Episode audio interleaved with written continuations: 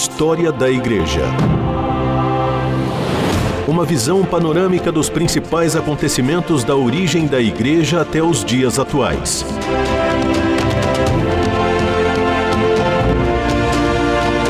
Apresentação do pastor e historiador Marcelo Santos. Olá, querido ouvinte da RTM, eu sou o pastor Marcelo Santos e mais uma vez estou aqui junto com você para caminharmos pela história da igreja. É uma alegria, um privilégio fazer parte desse time e ter a sua companhia para que a gente possa conhecer um pouco mais da história que nos trouxe até onde nós estamos hoje. Nós estamos conversando sobre a teologia católica no século XX, sobre o catolicismo, né? e hoje nós vamos começar a falar sobre um pouco da teologia católica no século XX principalmente sobre aquele que foi um dos maiores eventos da história do catolicismo no século XX, sem dúvida, que é o Concílio Vaticano II. O marco da teologia católica, a gente pode dizer que no século XX, o marco da teologia católica é, sem dúvida, a realização desse concílio, conhecido como Concílio Vaticano II. Ele foi realizado entre 1962 e 1965. Após um longo período de uma teologia essencialmente apologética, em razão do crescimento da reforma protestante na Europa e no mundo todo, a teologia católica começou a migrar de uma postura claramente defensiva, fechada, por exemplo, a posição ortodoxa de Inácio de Loyola e o seu programa de ultrafidelidade papal e caça aos hereges protestantes, para uma teologia de inclusão, de caráter acentuadamente mais ecumênico.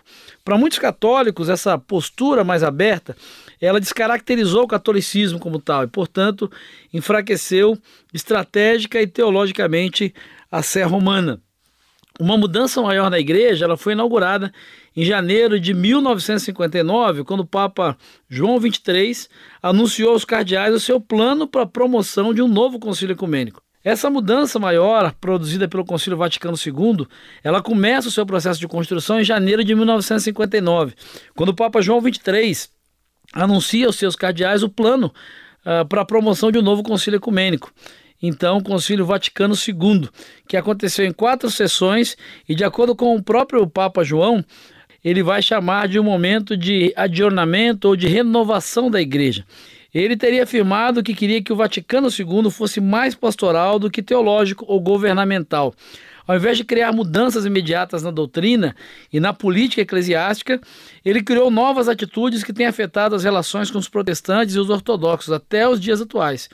Refletindo esse novo espírito, alguns líderes individuais, como Hans King, chegaram a levantar questões contra a infalibilidade papal. A afirmação de João 23 de que o conteúdo ou substância das doutrinas não deveriam mudar, mas que novas formas deveriam ser achadas, acabou por abrir um caminho para mudanças também uh, doutrinárias dentro da Igreja Católica Apostólica Romana.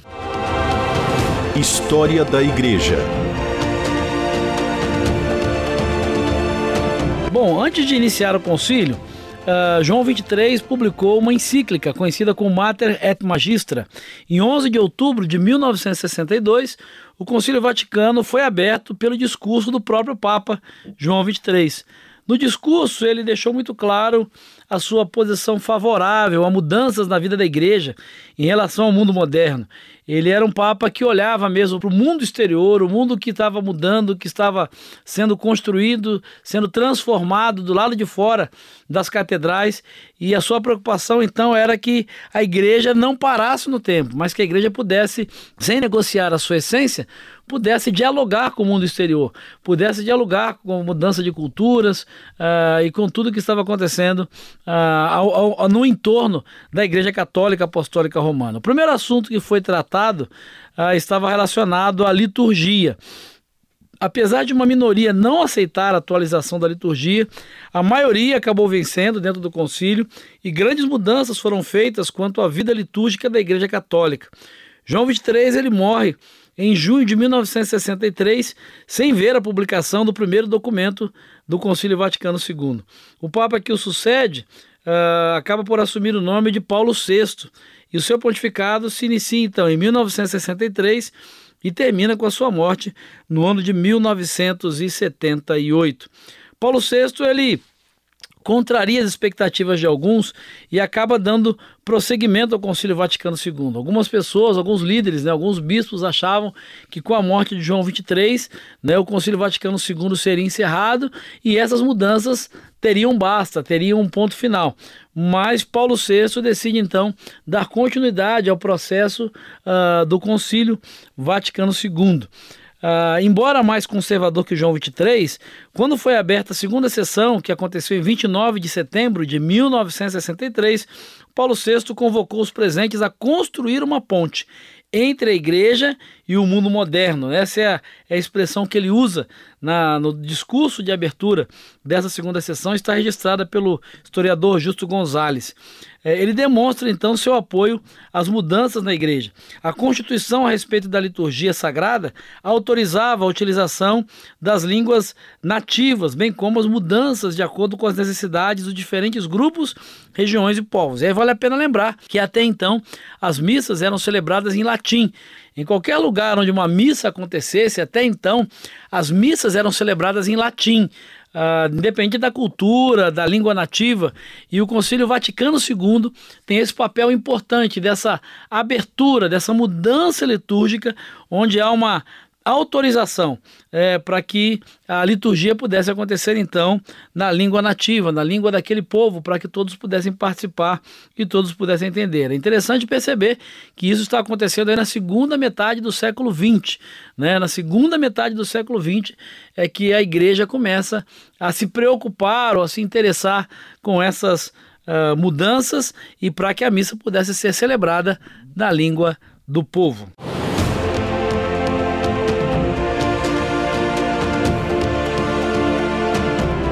Você está ouvindo História da Igreja. Bom, nós chegamos então à terceira sessão é, do Concílio Vaticano II, que acontece de 14 de setembro a 21 de novembro de 1964.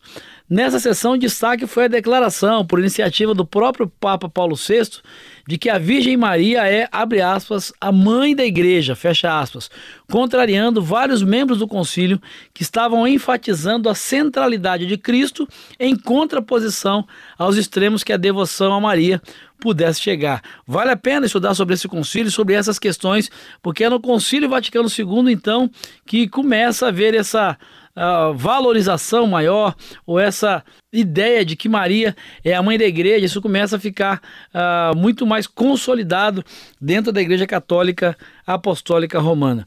De 14 de setembro a 8 de dezembro de 1965, o concílio se reuniu então para sua quarta e última sessão. Nessa sessão, vale a pena uh, chamar sua atenção para o fato de que o concílio vai promulgar com relativa facilidade alguns documentos bastante progressistas a respeito de bispos, padres e até mesmo a formação dos padres, e também acerca dos leigos, da igreja, dos não cristãos e da atividade missionária da igreja. É, um, é uma sessão, a última sessão, está uh, muito mais ligada mesmo à, à, missão da igreja, ao papel da igreja, ao papel dos, dos clérigos, ao papel dos leigos, e acontecem muitas mudanças que vale a pena para você que se interessa por história é, pesquisar com mais profundidade, com mais detalhes. Nessa sessão também foi emitido o mais longo documento da história dos concílios, a Constituição Pastoral a respeito da Igreja no mundo moderno. Com o término do concílio, as mudanças ocorreram rapidamente em muitos lugares, mas em outros houve uma certa resistência, houve uma certa demora nesse processo de mudança. Uh, vale a pena chamar atenção também para uma encíclica chamada Humanae Vitae, que foi publicada por Paulo VI em 1968. Nela se proibia o uso de todos os métodos uh, artificiais de controle de natalidade.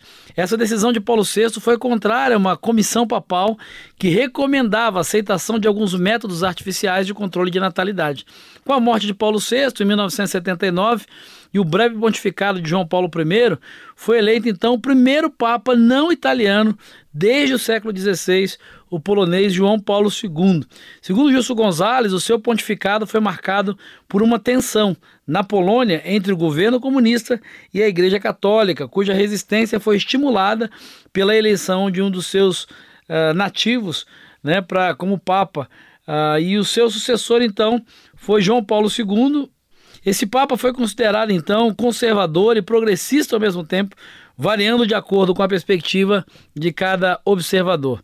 Ele ficou no comando desde 1978 e atravessou duas décadas, né, e até a mudança mesmo uh, do milênio, e ainda no início do século XXI tinha um poder e uma influência bastante grande dentro daquilo que era a Igreja Católica Apostólica Romana. Mesmo com problemas de saúde, restrição física, devido à sua, eh, a gente pode chamar de a sua debilidade física, eh, ele foi um dos papas de maior influência em toda a história e com um dos mandatos mais duradouros. Ele acabou mudando em muitos instantes a cara da Igreja Católica Romana, de forma a tentar torná-la mais próxima do contexto sociopolítico do século XX, procurando evitar a evasão de fiéis para o crescente movimento evangélico. É importante lembrar que é nesse período aí do final do século XX, virada para o século XXI, que há um florescimento, né, há um, uma explosão, boom do movimento evangélico e principalmente do movimento pentecostal e neopentecostal.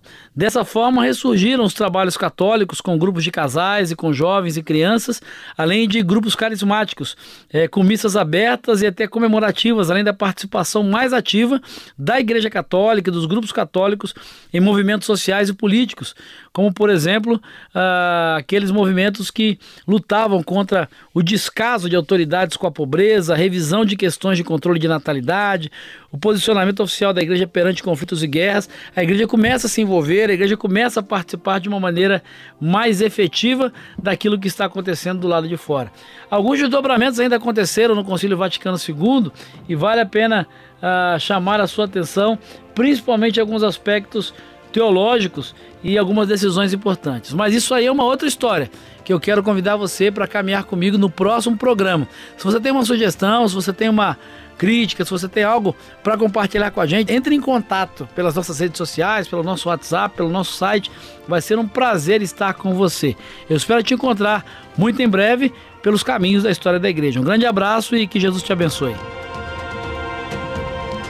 História da Igreja uma visão panorâmica dos principais acontecimentos da origem da Igreja até os dias atuais. Produção e apresentação: Pastor Marcelo Santos. Realização: Transmundial.